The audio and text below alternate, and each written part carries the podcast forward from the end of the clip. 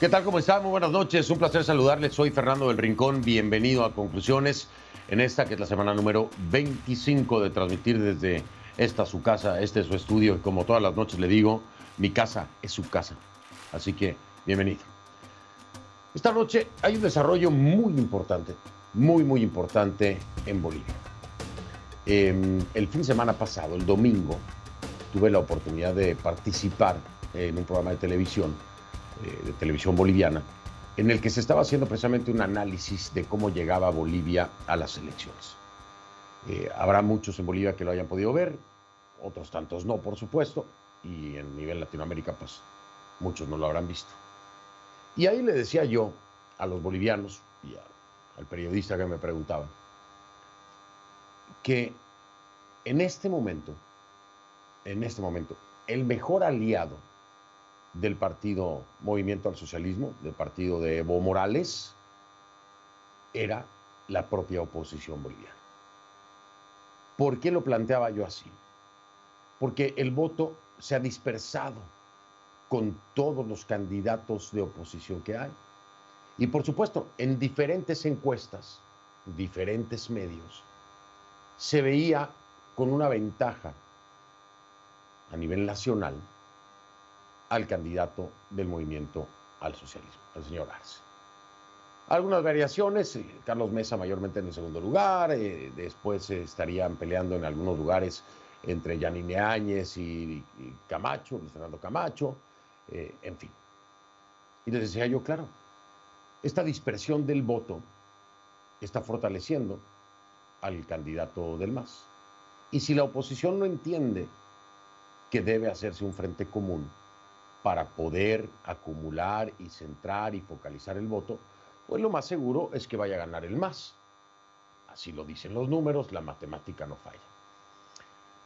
Y parecía que nadie iba a dar el paso adelante, iba a ser patriota, porque yo les decía, el renunciar a una candidatura a la presidencia por el bien de, de un país, pues es un acto de patriotismo.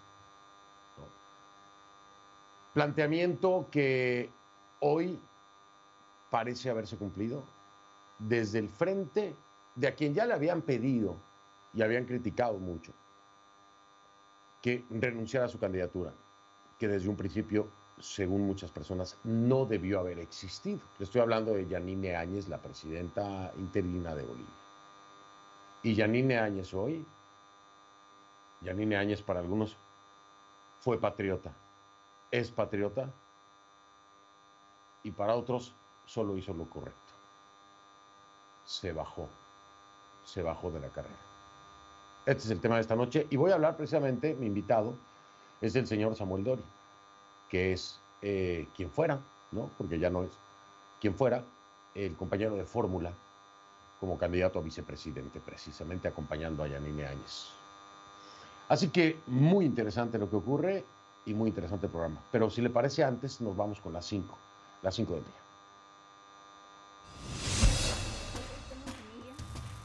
En el número 5, Paraguay. ¿Cumplirán?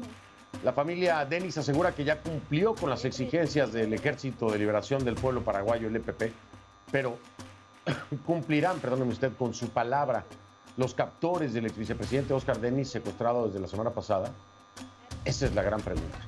La Fuerza de Tarea Conjunta continúa con las operaciones de búsqueda y rescate mientras aumenta la preocupación por el estado de salud del político de 74 años.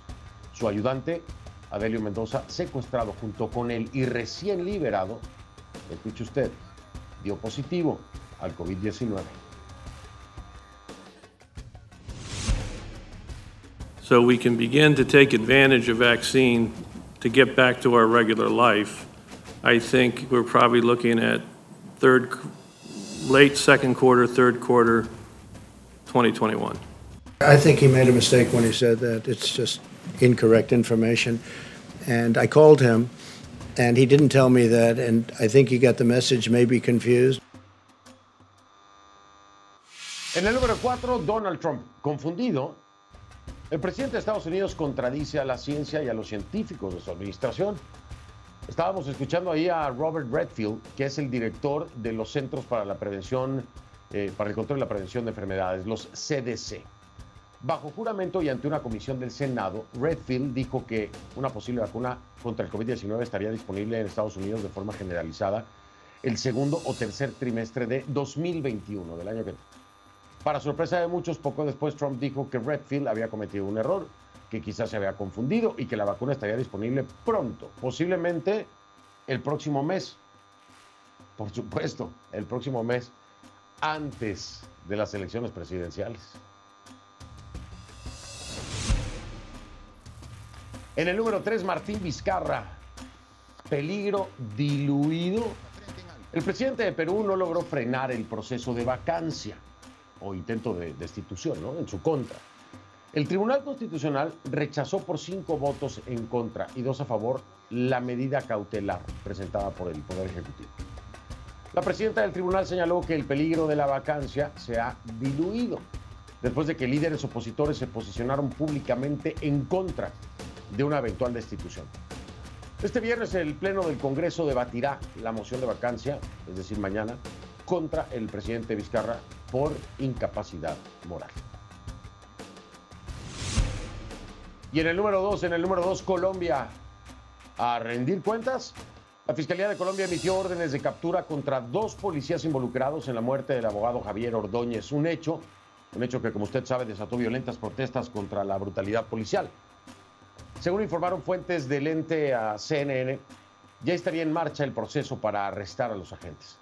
La Procuraduría General los citó el miércoles a una audiencia de juzgamiento disciplinario de acuerdo con el comunicado, presuntamente incurrieron en conductas descritas en el Código Penal como delitos a título de dolo, abuso de autoridad por acto arbitrario e injusto y homicidio. De momento se desconoce cómo se declaran los sospechosos ante las acusaciones. CNN, CNN ha intentado contactar a los abogados sin éxito por el momento.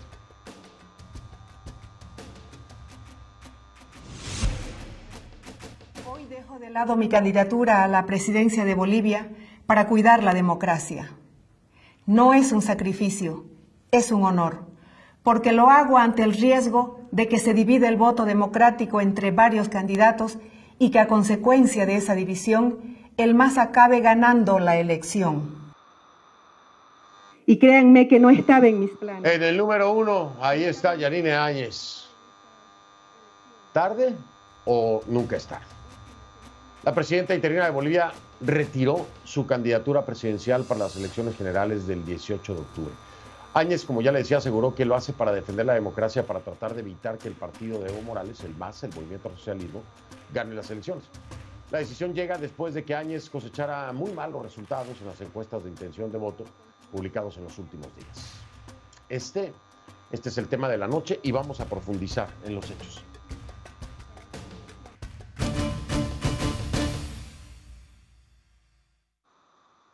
Y le pido que a partir de este momento me acompañe utilizando la etiqueta numeral concluyanine.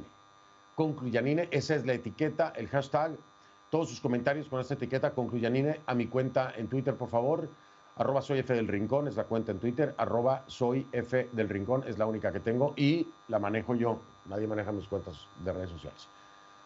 A ver, esto fue un autosacrificio, eh, un acto patriota, eh, resignación, eh, derrota anticipada. Hay, hay, personas que lo ven de diferente forma, ¿no? Es una duda el cómo definirlo para muchas personas. Lo cierto es, lo cierto es que Yanine Áñez retira su candidatura presidencial. Ella asegura que lo hace para cuidar la democracia.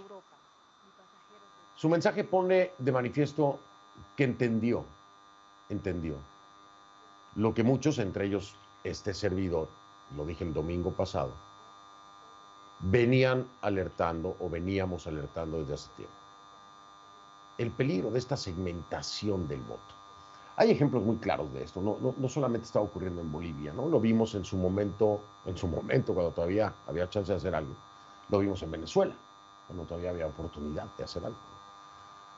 Y, y bueno, ya se vieron los resultados. El peligro de la segmentación del voto entre los opositores fortalece al movimiento al socialismo, que hasta ahora se presentaba, como le decía, como la principal ventaja del MAS eh, en estos comicios, ¿no? El MAS tenía la principal ventaja. Pero vamos a escuchar el momento en que Yanine Áñez hace el anuncio y lo que podemos interpretar como una férrea defensa por la unidad. Escucha. Hoy dejo de lado mi candidatura a la presidencia de Bolivia para cuidar la democracia. No es un sacrificio, es un honor, porque lo hago ante el riesgo de que se divide el voto democrático entre varios candidatos y que a consecuencia de esa división el más acabe ganando la elección. Lo hago por la unidad de los que amamos la democracia. Lo hago para ayudar a la victoria de los que no queremos la dictadura. Y lo hago en homenaje a la lucha que ha sostenido el pueblo boliviano para que se vaya por siempre la dictadura. Si no nos unimos, vuelve Morales. Si no nos unimos, la democracia pierde. Si no nos unimos, la dictadura gana. En suma, hoy dejo de lado mi candidatura en homenaje a la libertad y a la democracia. Lo que está en juego en esta elección no es poca cosa. De verdad, está en juego la democracia en Bolivia. Necesitamos dejar de lado las diferencias que tenemos entre los bolivianos que amamos la democracia. Y necesitamos construir codo a codo, con coraje y unidad, la libertad que Bolivia y que nuestros hijos necesitan. Quiero llamar a la unidad de los que creen en la democracia. Y el mejor modo de hacer este llamado es dejando de lado mi candidatura y pidiendo a los bolivianos de todo el país que apoyen la unidad. También quiero agradecer a las personas que me han acompañado hasta aquí en la candidatura. Agradezco a la Alianza Juntos, agradezco a los candidatos a la Asamblea, agradezco a los compañeros en cada rincón del país, agradezco todo el cariño de tanto ciudadano que me ha apoyado. Les agradezco de corazón, les agradezco la comprensión con este momento histórico y con la decisión de dejar de lado la candidatura.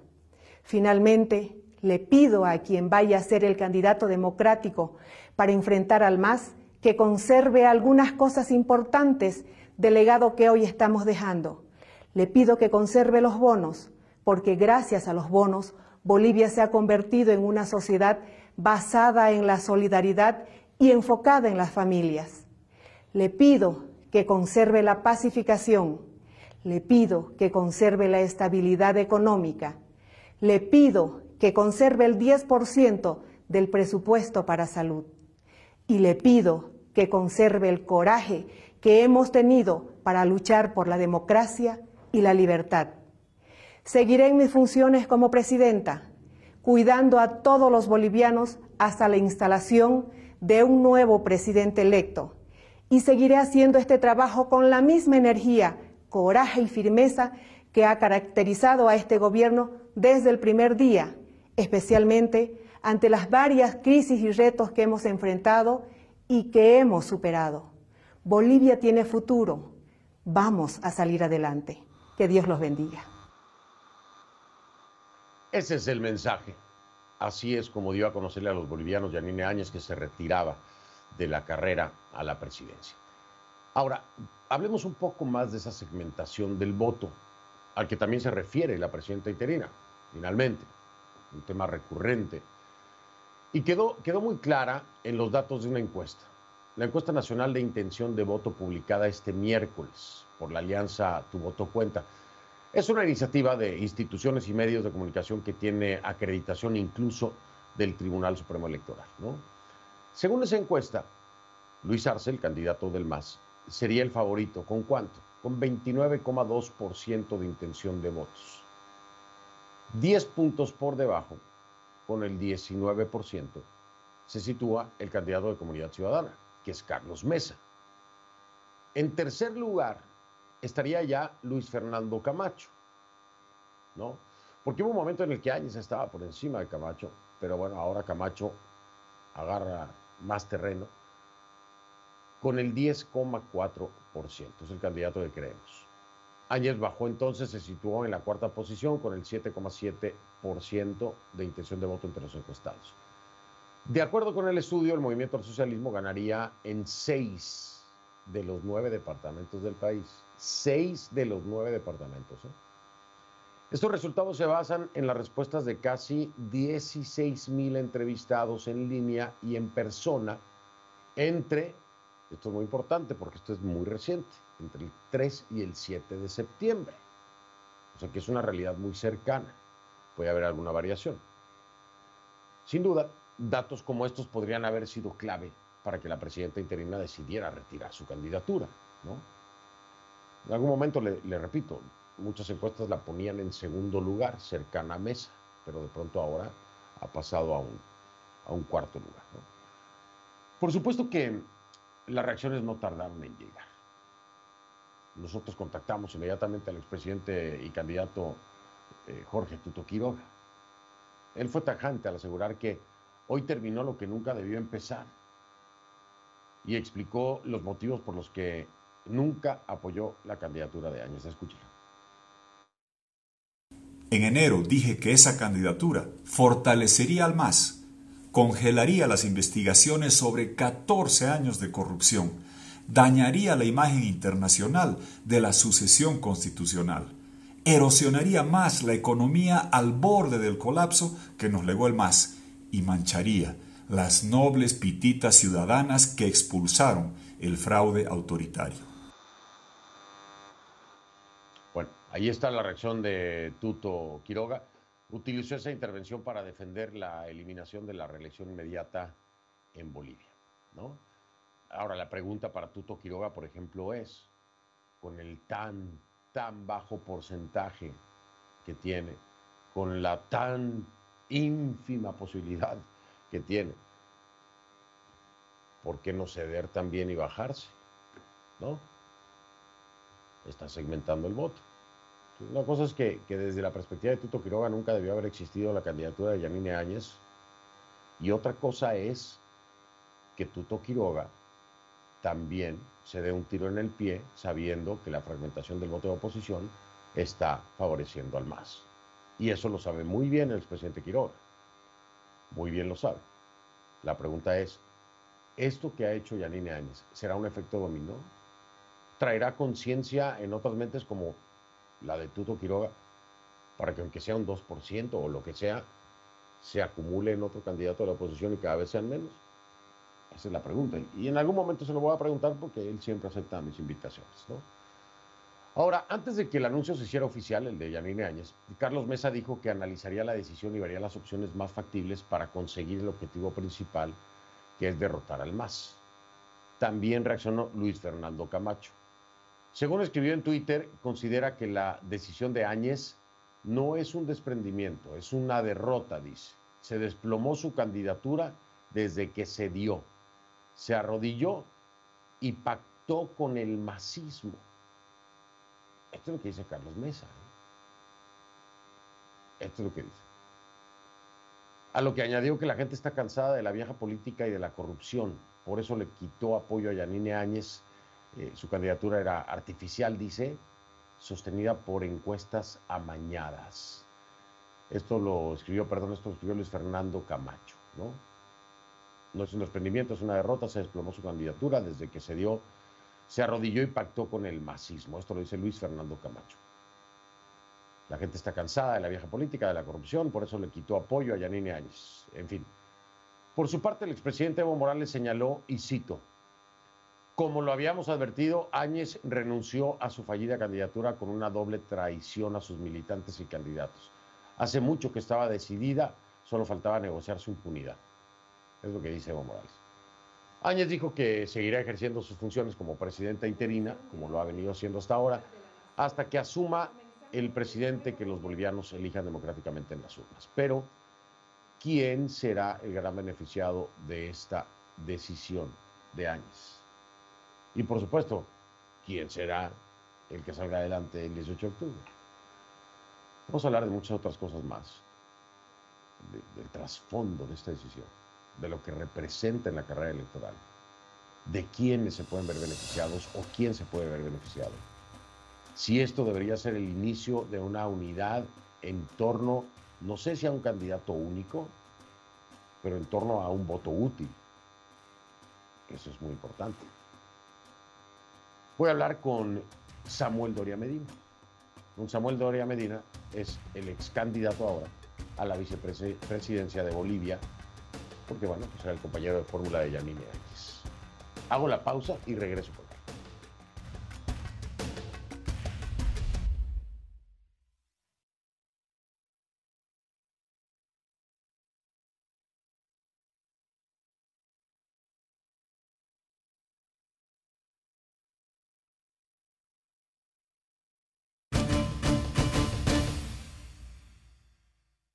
Le doy la bienvenida a Samuel Doria Medina, ex candidato a la vicepresidencia de Bolivia.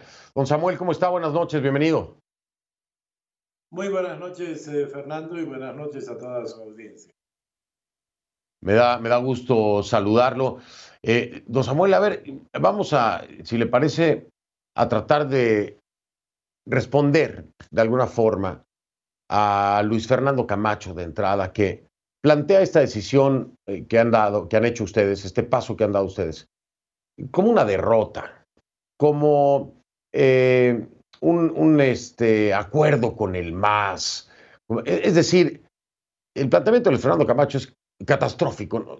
No, no es algo que se vea con positivismo, sino lo critica, lo vincula al MAS, habla de una derrota.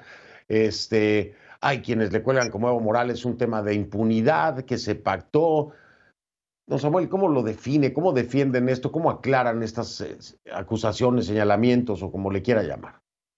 Eh, mire, Fernando, eh, creo que está, está claro de que en algún momento después de, de noviembre, cuando Evo Morales renunció y huyó de Bolivia, y Yanine Áñez asume como, como presidenta constitucional por la sucesión, establecida en la Constitución de Bolivia. Ella era segunda vicepresidenta del Senado.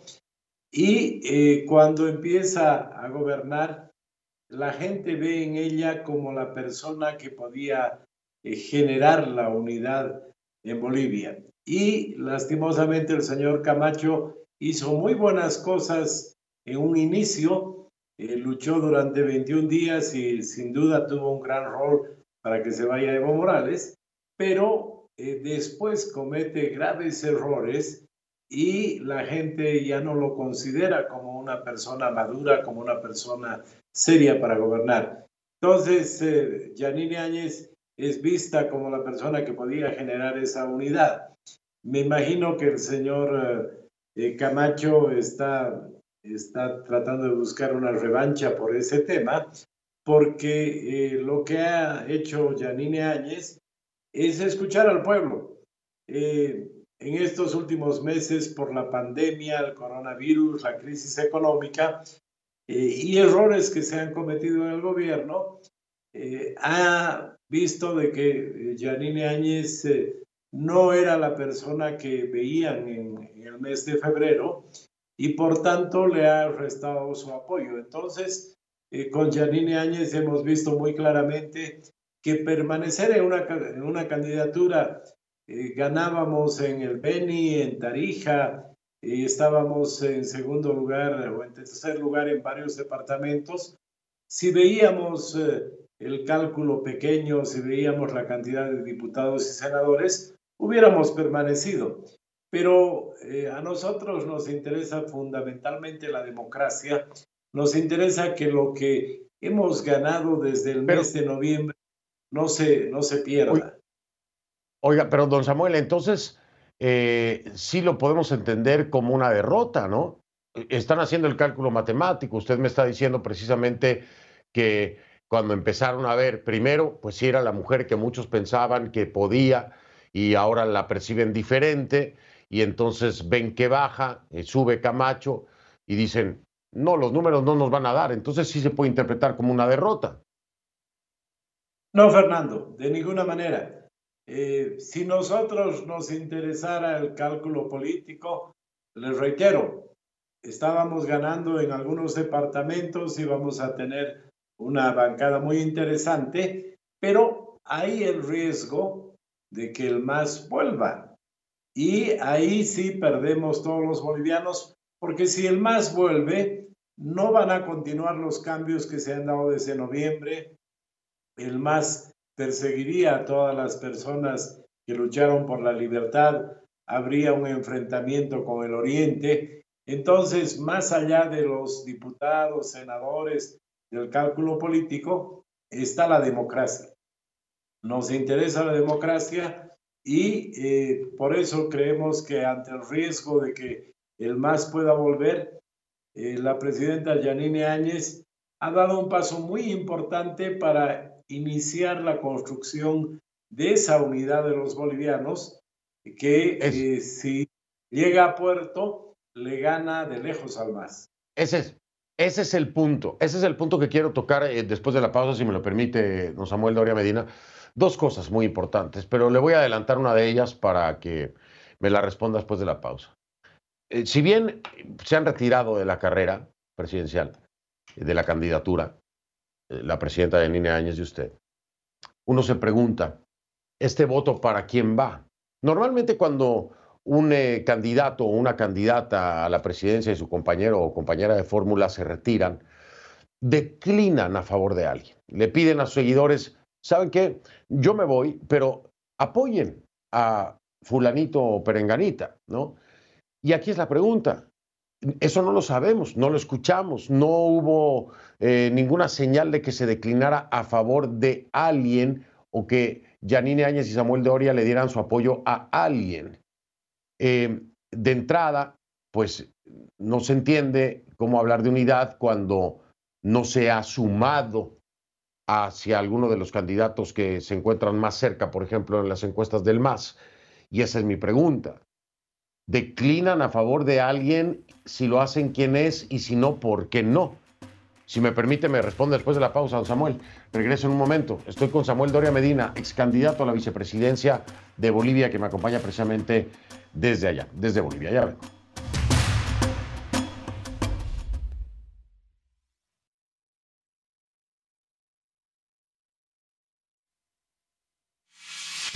Estamos de regreso con Samuel Doria Medina, ex candidato a la vicepresidencia de Bolivia.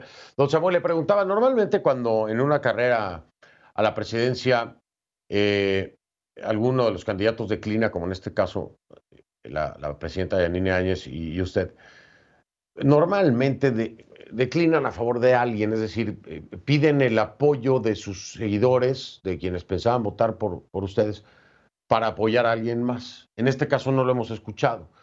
¿Hay alguien eh, que sea de su preferencia a quien pedirían que apoyaran sus seguidores o no lo hay? Si hay alguien, ¿quién es? Y si no lo hay, ¿por qué?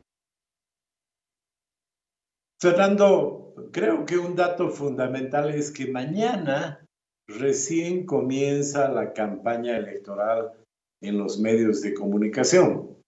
Entonces, estamos en el, inicio de la, de la carrera electoral propiamente dicha, que creo que es importante tenerlo en cuenta. Segundo, eh, no vamos a apoyar a un candidato específico. Eh, la presidenta lo ha dicho muy claramente, vamos a apoyar al candidato que pueda frenar al MAS, que pueda garantizar el fortalecimiento de la democracia, sea quien sea. Eh, no, no nos interesa. Los números, los números, oiga, los números, eh, señor Doria Medina, don Samuel, los números ahora sería Carlos Mesa. Bueno, si eso continúa, como le digo, cuando empiece la campaña, se apoyará al señor Mesa. Si es otra la persona, apoyaremos a esa otra persona. Porque no si fuera es Camacho, también lo, Camacho, ¿también lo apoyarían a Camacho? A la persona que pueda garantizar la democracia. No es eh, un candidato que nos guste o que tenga la misma línea, sino eh, quién pueda garantizar que el MASH no vuelva ¿quién pueda garantizar que la democracia se va a fortalecer? Oiga, y la, otra cosa que me llama mucho la atención, don Samuel, es que en algún momento hubo reuniones, incluso la petición inicial venía por parte de Luis Fernando Camacho, recuerda usted, para que se hiciera un, eh, eh, una unidad y se tuviera un candidato único y hubo pláticas, eh, etcétera, y nunca se llegó a ningún acuerdo, ¿no? el propio Luis Fernando Camacho decía que si se lograba eso, él estaba dispuesto a retirarse de, de la candidatura. y ahora se retiran, y yo digo, bueno, ¿y por qué no lo hicieron antes y se sumaron en esa unidad? Que lo menciona la presidenta de Nine Áñez, habla de una unidad que hoy por hoy no se da, no existe, todavía no está ahí esa unidad. Se buscó la misma, no se consiguió. Y tal vez en ese momento el factor Janine Áñez, en ese momento decir, ok, yo voy a dejar mi candidatura si ustedes logran ponerse de acuerdo para que tengamos un candidato único. Eh, se hubiera dado, era, era el momento para hacerlo. ¿Por qué no lo hicieron en, en, ese entonces y lo hicieron hasta ahora? ¿Por las estadísticas? ¿Por los números? ¿O por qué? Mire, la presidenta Yanine Áñez fue la primera en pedir la unidad. Y justamente como no se avanzó en esa unidad, ella decidió eh, entrar en la carrera electoral. Y se ha hecho varias convocatorias al, diálogo. Eh, yo he sido eh, testigo de varias oportunidades donde se ha buscado conversar y qué han hecho los otros candidatos. Eh, lo primero que han hecho es salir a la prensa y decir, eh, quieren hablar, quieren negociar, es, han saboteado ese proceso de unidad. Y todo Bolivia lo ha comprobado el día 9 de agosto, el domingo 9 de agosto, la presidenta Áñez convocó a un diálogo en Palacio de Gobierno y no asistieron. Entonces, eh, hay muchos candidatos que de dientes para afuera plantean unidad, pero cuando llega el momento de sentarse no lo hicieron. Eh, o quieren hacer una unidad en torno a su candidatura. Por eso nosotros hemos tomado este camino, eh, que es el camino difícil, de iniciar un proceso de unidad, retirándonos de la carrera electoral y esperando que otros candidatos que no tienen eh, posibilidad, eh, sigan, sigan esa, esa ruta eh, para que se pueda tener una concentración del voto democrático. Imagínense, la, la mejor encuesta para el MAS da un 30%. O sea, hay un 70% de, de bolivianos que no quieren que vuelva el MAS. Entonces, el tema es lograr la unidad de ese 70% y se podría ganar en primera vuelta. Bueno, nosotros hemos dado ese primer paso en retirar nuestra candidatura pensando en la democracia en el país para que se eh, inicie un proceso de unidad y ojalá que otros candidatos sigan estos pasos. Pues eh, yo coincido con usted, ¿eh? yo coincido con usted en ese sentido. Eh, yo lo decía el domingo en, en programa de televisión precisamente boliviano, donde hablaba de esto. Eh, y de este mensaje que tenía que ser mucho más claro. Voy a marcar pausa, don Samuel. Cuando regrese, yo quiero preguntarle si desde su perspectiva el MAS debería estar en la carrera presidencial o debería haber perdido su personalidad jurídica. Eh, no basado ni siquiera en las encuestas que, que, su candidato había revelado en un programa de televisión y que ahí fue donde trataron de, de meter el, el tema para que se le retirara la personería jurídica. No me refiero a eso. Me refiero a lo que determinó la OEA. Porque al final de cuentas es la agrupación política en su conjunto, ¿no? La que buscó un beneficio de acuerdo a lo determinado por la OEA. Para usted, hoy, ¿debería estar en la carrera del MAS o no debería? ¿Y quién es el que ha fallado entonces? Si su respuesta es positiva, por supuesto. Regreso en un momento con Samuel Doria Medina, ex candidato a la vicepresidencia de Bolivia. Ya vengo.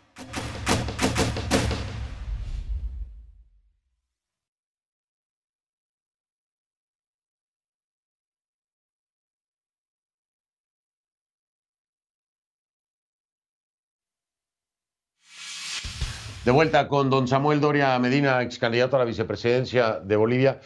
Don Samuel, el MAS está en la carrera, eh, y hay muchas personas que dicen que había elementos suficientes para quitarle su personería jurídica.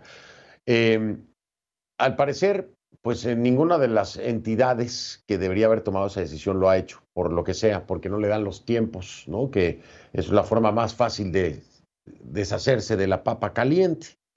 Em, ¿Qué piensa usted? ¿Qué piensa usted? ¿El MAS sí debería estar en la carrera o no y por qué?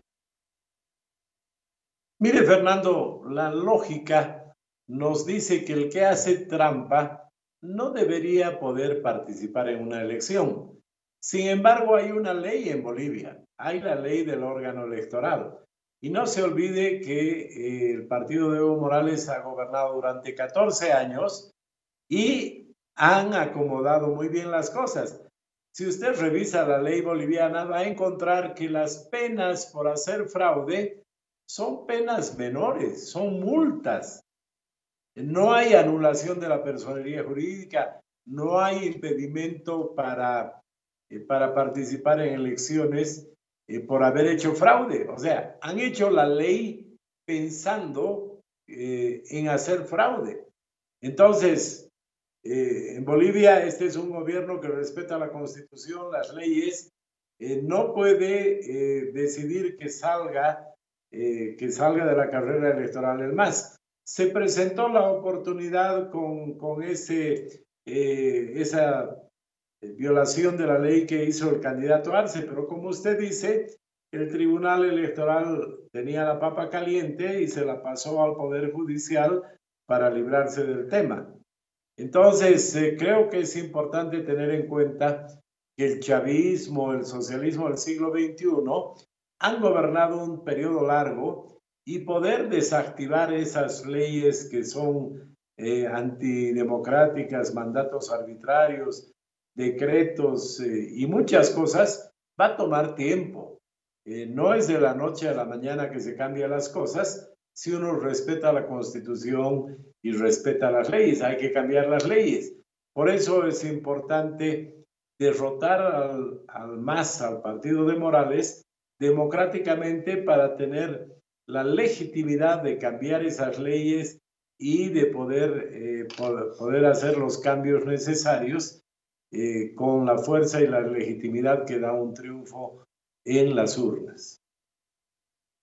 Y, y por supuesto, no solamente, eh, vaya, es que se tiene que hacer tanto trabajo ah, en el legislativo. No hay que ganar nada más la presidencia, ¿no? Sino que hay que buscar ganar también el legislativo, porque ahí es donde se hacen las leyes y en fin, es toda una cadena y lo entiendo, lo entiendo muy bien, lo he dicho aquí, me lo ha dicho don Carlos Sánchez Berzaín, eh, creo que coincidimos, está montada toda la estructura todavía del gobierno de Evo Morales en, los diferentes eh, aparatos gubernamentales, entonces se sigue funcionando de acuerdo a esa estructura previa que, que manejaba el propio Evo Morales.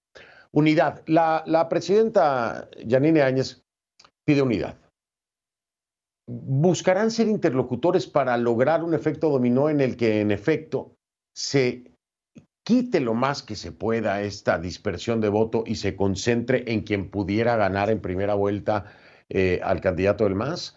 ¿Lo van a seguir intentando o no? Desde luego, Fernando, eh, hemos dado un paso, creo, importante en iniciar ese proceso de unidad, pero vamos a seguir trabajando para que eh, pueda haber un triunfo de las fuerzas democráticas y que el MAS no vuelva. Esa es una tarea fundamental eh, que, como le decía, el 70% de los bolivianos la apoyan y vamos a seguir trabajando en esta dirección. De don Samuel, ya para cerrar, me, queda un minuto. Bueno, de hecho, ya mejor voy a cerrar porque si no, no, me va a dar tiempo. Don Samuel, quiero agradecerle su tiempo. Por supuesto, estaremos hablando eh, más adelante.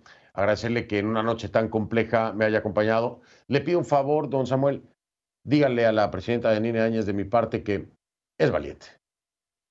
Le pueden decir lo que quieran. Por lo que, por lo que haya sido, por lo que haya sido que tomar la decisión. ¿No? Que si por cálculo matemático, por encuestas, por, por lo que sea. Es valiente.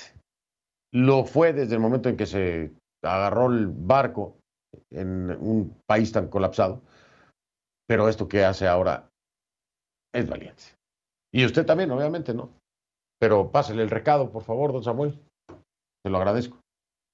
Gracias, Fernando, con todo gusto. Yo apoyé a Janine Áñez justamente porque es una persona eh, que toma decisiones, que es valiente y es lo que necesita Bolivia y también ha sido valiente para iniciar este proceso de unidad. Buenas noches.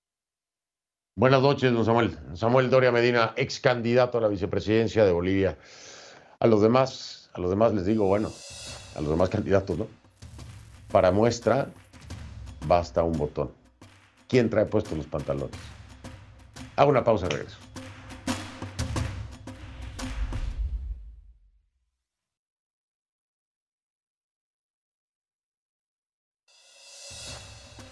Mire, eh, antes de despedirme, quiero decirle algo para que lo reflexione, ¿no? Sobre todo con este tema de, Bolivia.